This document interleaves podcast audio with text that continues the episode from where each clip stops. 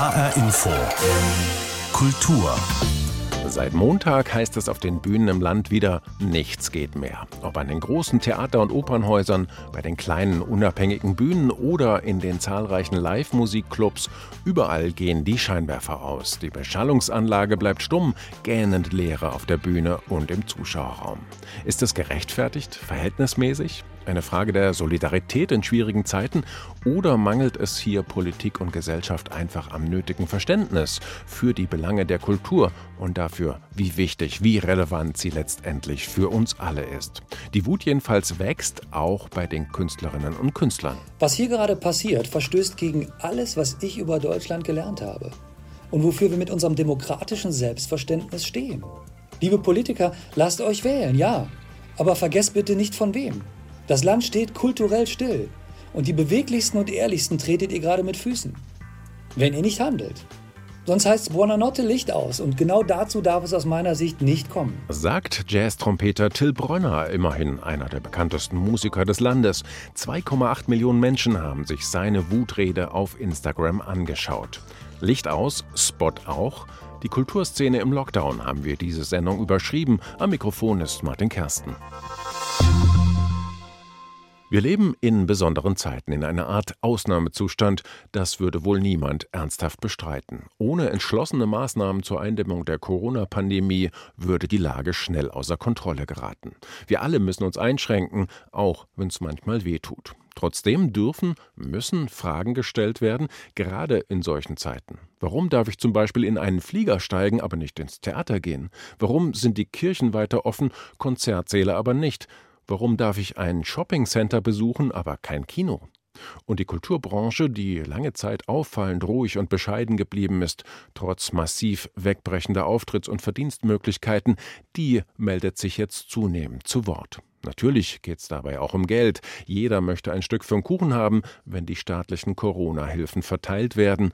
Verständlich. Aber im Kern geht es um Relevanz, um die Frage, was ist wirklich wichtig für uns. Till Bronner, der Mann, dem neulich auf Instagram der Kragen geplatzt ist, hat im Hessischen Rundfunk Folgendes zu dieser Frage gesagt. Wir merken vielmehr, dass wir die Kunst brauchen und dass die Kunst äh, nichts ist, was wir uns leisten und was subventioniert werden muss, sondern dass sie uns äh, Antworten gibt, auch auf Krisen und auch auf die Frage, was uns denn am Ende des Tages wirklich am Leben erhält und, und Hoffnung geben kann. Und ich denke, dass die Politik das aktuell ein wenig zu bescheiden und äh, zurückhaltend von sich gibt, was Kultur in einem Land wie unserem eigentlich bedeutet. Dass sich prominente Künstlerinnen und Künstler wie Till Brönner oder neulich auch Helge Schneider öffentlich zu Wort melden mit klaren Forderungen und Appellen, ist eine wichtige Sache. Denn längst nicht alle ihrer Kolleginnen und Kollegen sind so berühmt und deshalb vermutlich finanziell unabhängig, dass sie eine derart lange Durststrecke überstehen würden. Viele können schon längst nicht mehr von ihrer Kunst leben, obwohl sie hochqualifiziert sind und vor der Krise gut im Geschäft waren. Jan Tussing hat sich für uns in der hessischen Kulturszene umgehört. Hören Sie was? Immer noch nicht? Kein Wunder, Sendepause. Mit dem zweiten Corona-Lockdown werden Künstlerinnen und Künstler wieder gezwungen, nicht mehr zu arbeiten. Berufsverbot. Annalena Perenthaler war Cellistin in einem renommierten und erfolgreichen Streichquartett. Jetzt, am Dienstag, hätte sie ein Konzert in der alten Oper gehabt. Also ich finde, Maßnahmen ist klar. Wir wollen alle möglichst kein Corona bekommen. Wir wollen uns alle schützen. Aber dass eben diese Branche so brachgelegt wird, das äh, bedeutet einfach für die nächsten Monate, wenn das so weitergeht, den absoluten Todesstoß. Das letzte Konzert von Annalena war Anfang März, vor dem ersten Lockdown. Ihre Auftragsbücher waren damals prall gefüllt. Seitdem hat die Frankfurterin sich mit dem Verkauf von Spargel und mit Nachbarschaftskonzerten über Wasser gehalten. Auch ihren Mann Nikolai Bernstein traf es schwer. Als Geiger der Kammerphilharmonie Frankfurt brachen auch seine Einkünfte weg. Als nun der zweite Lockdown angekündigt wurde, konnte der junge Familienvater seinen Ärger nicht mehr unterdrücken. Und in dem Moment habe ich dann schon durch die Wut erstmal auch gedacht, okay, dann müssen wir vielleicht so radikale Aktionen machen, dass wir ein Bewusstsein dafür schaffen, dass wir Menschen sind, die auch essen müssen, die auch ein Dach über den Kopf brauchen, die auch eine Lebensgrundlage brauchen. Künstlerinnen und Künstler wie Annalena und Nikolai fühlen sich alleingelassen. Wo ist das Bewusstsein für ihre existenzbedrohende Lage? In der Politik und in der Gesellschaft. Ihnen fehlt das Verständnis für die Maßnahmen, Konzertsäle oder Theater zu schließen. Diese hatten schließlich aufwendig und ideenreich Hygienekonzepte entwickelt, sagt auch Carsten Wiegand, Intendant am Staatstheater Darmstadt. Für unsere Künstlerinnen und Künstler ist es emotional schwer zu verstehen, warum sie jetzt nicht weiter für ohnehin wenige Menschen spielen dürfen. Dennoch darf man weiterhin ohne Reservierung in überfüllten Zügen stundenlang durch das Land fahren. Man kann in Möbelhäuser gehen, Autos kaufen mit vielen anderen Menschen zusammen. Aber ins Theater soll man nicht kommen. Es ist meistens unklug, Sachen gegeneinander aufzurechnen, aber das ist schwer zu verstehen. Schwer zu verstehen, aber Protest regt sich dennoch nicht. Daniel Nicolai, Intendant vom English Theatre Frankfurt, will nämlich nicht in eine Schublade mit Corona-Gegnern gesteckt werden. Also im Moment denken wir, es ist am besten, diese Phase nochmal auszuhalten, um die Zahlen runterzukriegen, mehr zu lernen, sich mehr anzupassen. Wir hoffen natürlich auch so Sachen wie, dass unser Belüftungssystem oder andere Sachen verändert werden können. Aber wir protestieren nicht, sondern wir versuchen einfach das Beste aus der Situation zu machen. Das Beste aus der Situation heißt aber auch ein Lauf gegen die Zeit. Seit dem Ausbruch der Pandemie können Künstler wie Nikolai Bernstein oder Annalena Perenthaler nicht mehr von ihrer Arbeit leben. Und selbst nach einem zweiten Lockdown ist keine Besserung in Sicht, sagt Nikolai. Der Lockdown ist nicht unser eigentliches Problem, sondern unser Problem ist, dass unsere ganze Arbeitsstruktur durch Corona so beeinflusst wird, dass es nicht mehr wirtschaftlich ist. Das heißt, diese Einschränkung macht unsere Arbeit so extrem unwirtschaftlich. Und das wird jetzt, das ist der Lockdown macht es noch extremer, aber das wird danach nicht aufhören. Ein Schrecken ohne Ende, aus dem Künstlerinnen und Künstler keinen Ausweg sehen. Nikolai fragt sich, was passieren würde, wenn alle mal pausieren würden. Das Radio und Fernsehen oder auch Spotify und Netflix. Würden wir erst dann kapieren, dass wir ohne Musik nicht leben können? Ein Leben ohne Musik kaum vorstellbar wohl für die meisten von uns. Jan Tussing berichtete. Das de facto Auftrittsverbot für Kulturschaffende betrifft natürlich auch eine Menge Berufe drumherum. Der Beleuchter, die Toningenieurin, die Menschen an Kasse und Garderobe und viele, viele mehr zum Beispiel auch die Agenturen, die im Auftrag der Künstler Auftritte buchen und die ganze Öffentlichkeitsarbeit drumherum machen. Ulrike Wilkens leitet eine PR-Agentur für klassische Musik und Kultur in München und ist auch in der Festivalbranche bestens vernetzt. Wie geht es ihr jetzt in Woche 1 des erneuten Kulturlockdowns? Hat sie nach einem Jahr zum Vergessen für die Veranstaltungsbranche überhaupt noch Verständnis für die aktuellen Maßnahmen? Also ich habe Verständnis für die momentanen äh, Maßnahmen im November. Ähm, es ist so, dass man jetzt einfach auf die Bremse drücken muss und äh, es gibt eben halt neben unseren persönlichen Interessen einfach höher gestellte ähm, Dinge, die gemacht werden müssen und die ich befürworte. Das Problem ist aber, dass die Kultur ähm, in Deutschland, ganz besonders in Deutschland, anders als in Euro vielen anderen europäischen Ländern, in einem nicht zu fassenden äh, Weise sehr ungerecht behandelt worden ist. Und äh, da erwarte ich für Dezember oder sagen wir mal, wenn es wieder eröffnet wird, ganz verschiedene, äh, sehr ähm, ernstzunehmende Maßnahmen. Hm, da kommen wir gleich noch drauf zu sprechen, ganz sicher. Aber ich bin sehr hellhörig geworden, gerade bei Ihrer Aussage. Sie befürworten, dass auch die Kultur jetzt im November diesen Lockdown mitzieht, weil Sie befürchten, dass dort auch viele Infektionen stattfinden können oder aus reiner Solidarität mit anderen Einrichtungen, die ebenfalls schließen müssen? Ähm, also das mit den Kulturinstitutionen ist ja sehr gut gelaufen. Das, ist ja, das ist ja alles ernstzunehmende Leute, das sind Sicherheitskonzepte, Hygienekonzepte gewesen, die sehr durchdacht waren. Die waren aber im Sommer, war eben halt das Infektionsgeschehen ja nicht so hoch. Das heißt also, wenn ich zum Beispiel in Bayreuth fünf Infizierte hatte in der ganzen Stadt, dann ist die Chance, dass jemand in dem Haus war, relativ gering. Aber wenn ich jetzt natürlich tausende von Infektionen, die nicht mehr nach nachvollziehbar in einer Stadt sind, dann ist, erhöhe ich natürlich auch das Risiko in so einer Stadt. Ein anderer Punkt ist der, dass ich äh, glaube, dass es nicht nachvollziehbar ist, äh, dass man sagt, dass ähm, Opernhäuser und Theater aufmachen können, äh, dafür eben halt eine, äh, sagen wir mal, eine private Veranstaltung nicht. Insofern glaube ich, dass man da jetzt ähm, einfach eine solidarische Entscheidung fällen musste, die auch klar kommunizierbar ist.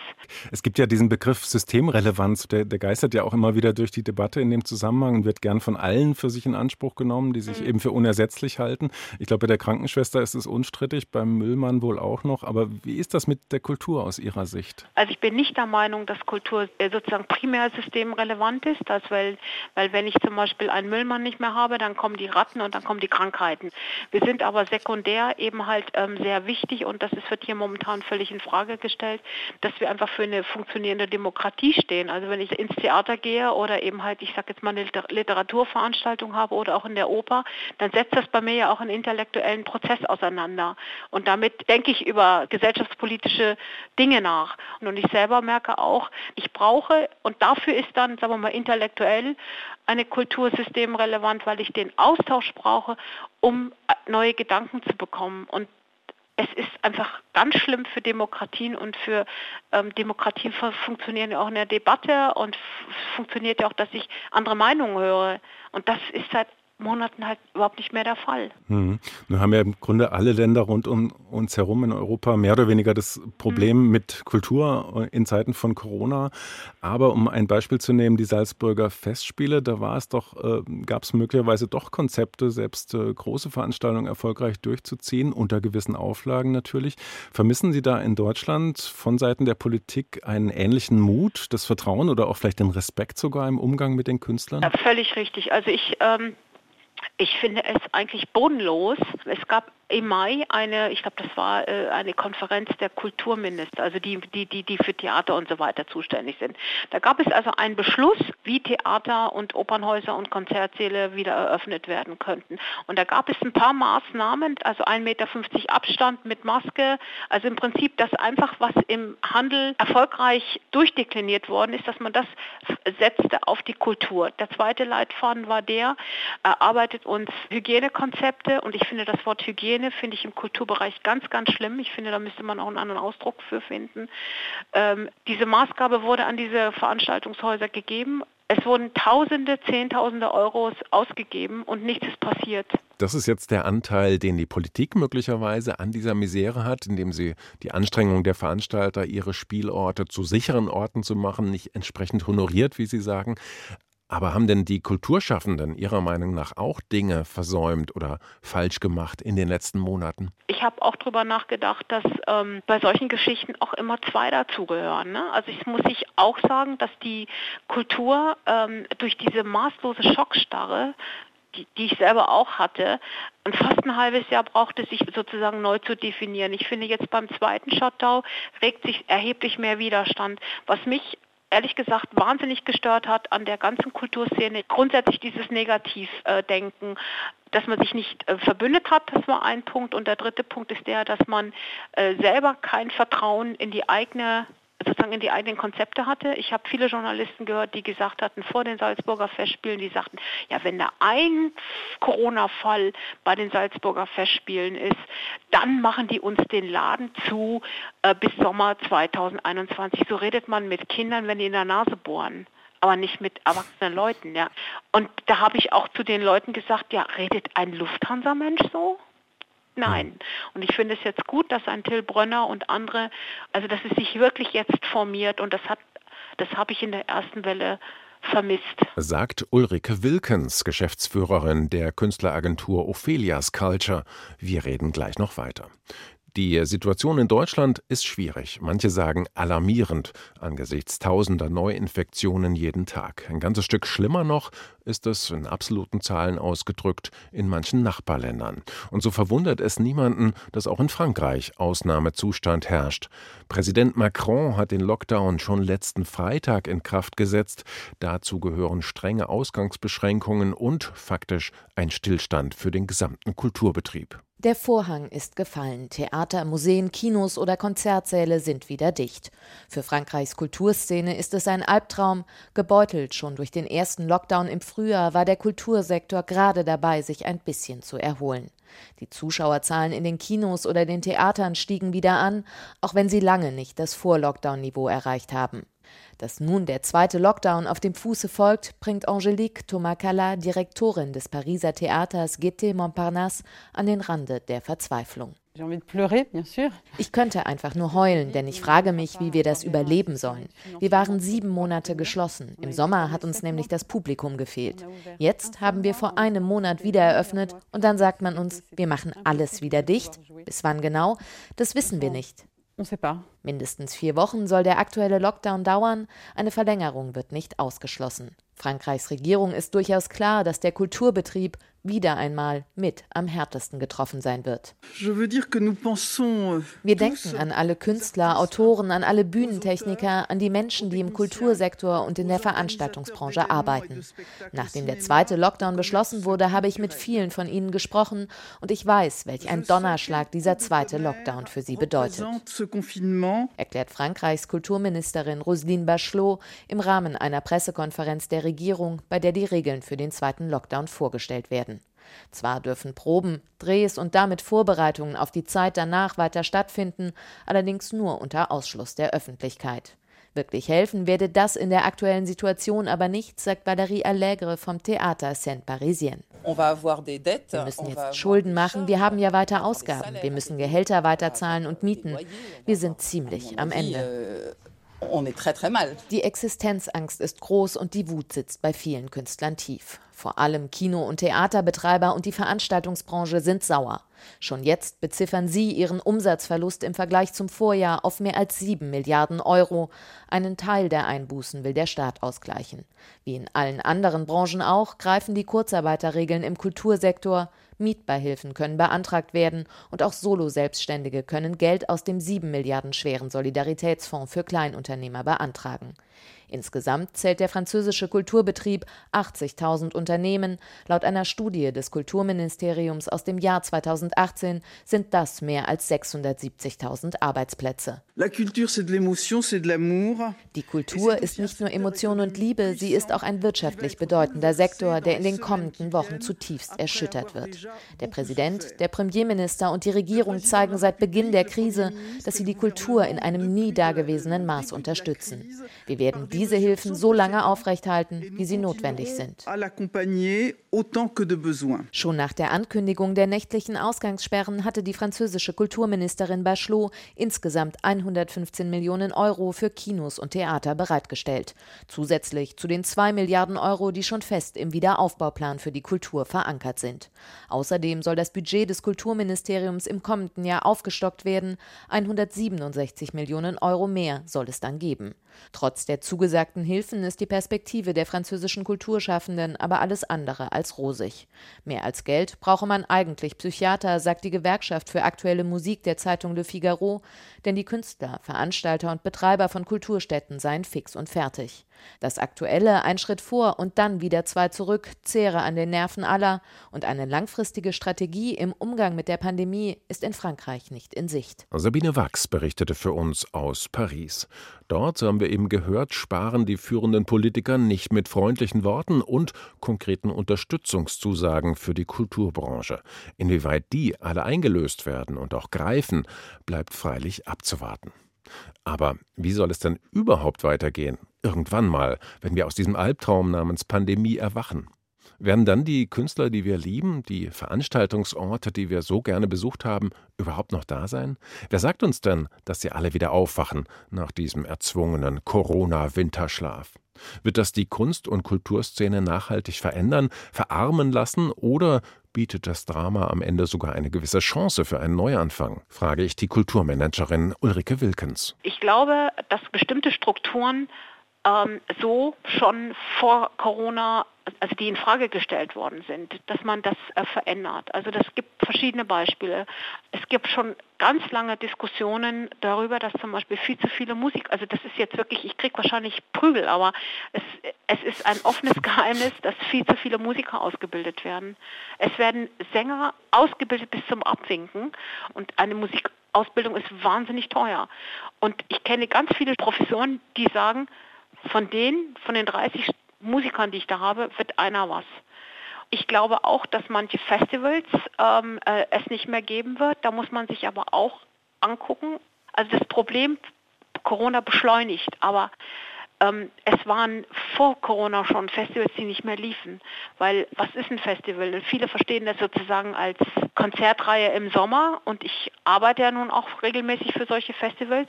Da werden also für teures Geld Veranstaltungen kreiert. Also und dann wundert man sich, dass da keiner hingeht, weil aus verschiedensten Gründen da die Struktur nicht stimmt. Das kann sein, dass diese Festivals es nicht mehr geben wird.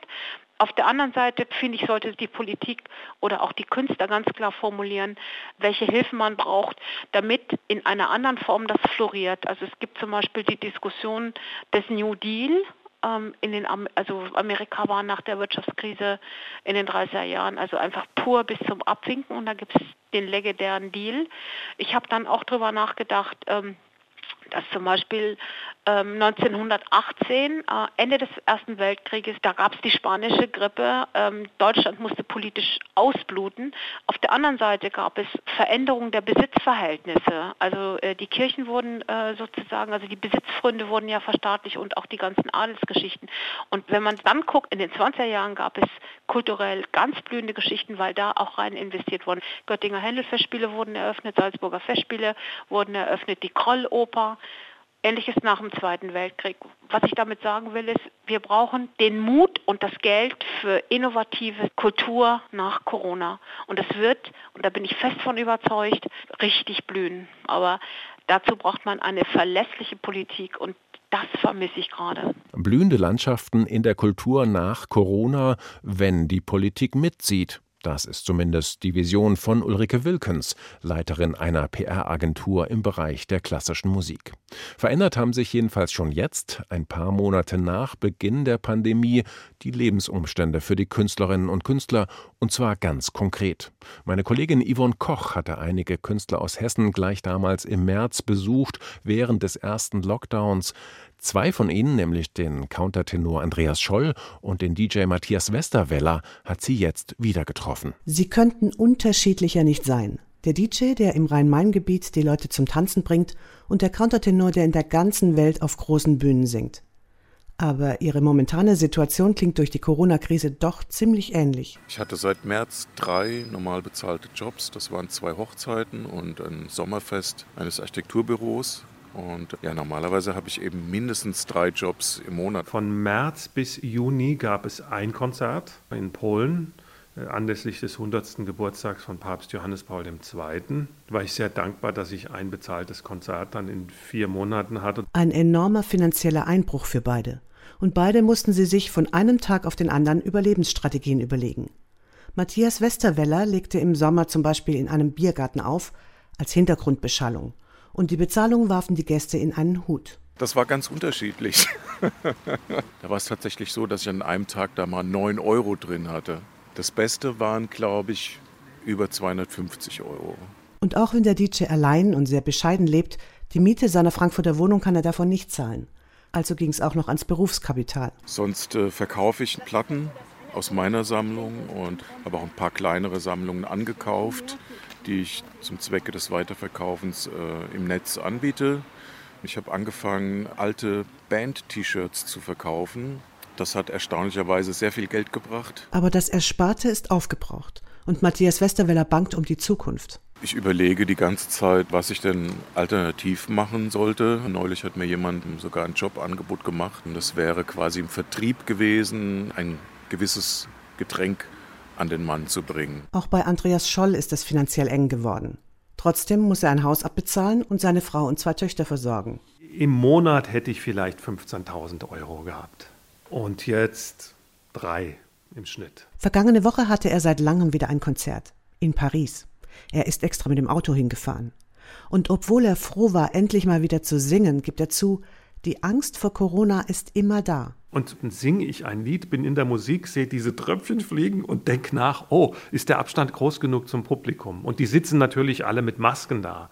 Es ist ähm, alles drumherum versucht, einen wegzuziehen von dem, worum es in der Musik geht. Und der Kraftaufwand, sich auf das zu konzentrieren, worum es geht, ist wahnsinnig. Hauptsächlich hält Andreas Scholl sich jetzt mit kleinen Tonproduktionen über Wasser, die er bei sich zu Hause macht.